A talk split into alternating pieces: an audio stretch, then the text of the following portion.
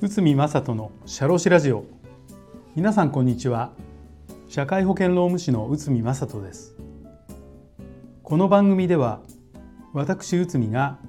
日常の業務や日常のマネジメントで感じたことをお話しさせていただいております。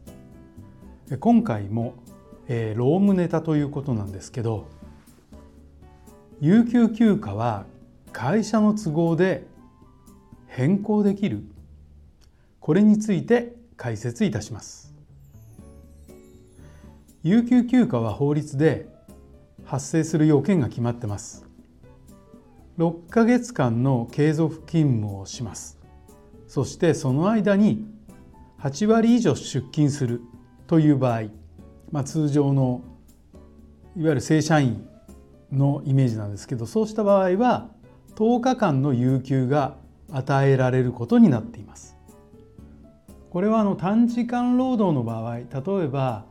パートタイム労働者パート社員さんとはちょっと話が変わってきてえーと、例えば週に何回かっていった場合はそれに合わせた形でこの10日というのが少し減った数字となっております。まあ正社員ということでちょっとイメージしていただいて、えーと、そしたらこのあとどうなるかって言ったらその後1年ごとに8割以上出勤していると有給休暇が与えられます。そして有給休暇は法律で定められた権利ではありますが会社に有給休暇の届け出を出すだけで有効となるのかいつまでに会社に伝えればよいのか、まあ、こういったことがよく問題になります。例えば風邪で会社を休む場合始業までに電話をして有給休暇を取得しているケースが多いでしょう。しかし就業規則ではまあ、原則1週間前までに届け出をするなどとしながらも急な病気になどでも対応できるようなことが大変です。まあ、あの皆さん例えばですね働かれている方々については就業規則の条文がどうなっているのかをまず確認しましょう。まあ、一例ですけどちょっと読み上げます。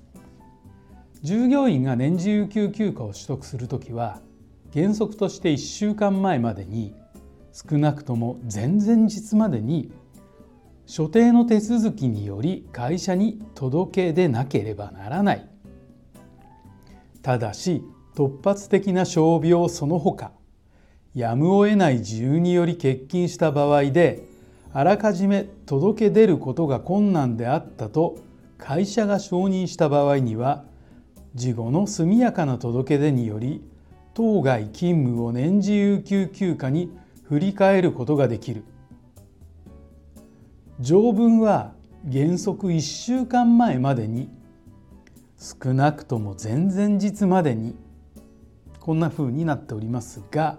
突発的な場合は事後でも OK ですよとフレキシブルな対応としていますがこれには理由があります。それは会社は有給休暇を請求された日に与えなければならない、まあ、これは原則です。ただし事業に支障があれば日をずらしてもらうことができる。まあ言ってみればこれは会社の権利。ということになっています。つまり会社の都合でずらすずらしてもらうことがもあるのでフレキシブルな条文となっています。よって正常な運営を妨げる場合有給休暇を与えないことは当然となっており判決でもさえ判断も同じというふうになってます。だから会社が業務上やむを得ないと考えた場合社員が請求した有給休暇の日をずらすことは適法なのですこの判断をしなければならないので就業規則の条文で原則1週間前までに届け出するとしているのですしかし少なくとも前々日までにとの記載もあります。これは代わりの人を手配するのに最低限の時間が必要だからです。そこで急な事情等だったとしてもその対応する時間として前々日までにとしているのです。さらに突発的な傷病その他やむを得ない自由で休む場合原則的には欠勤となります。欠勤となりますが会社の運用として有給休暇としているのです。つまり病気などの理由で急に会社を休む場合有給休暇に振り替えるかどうか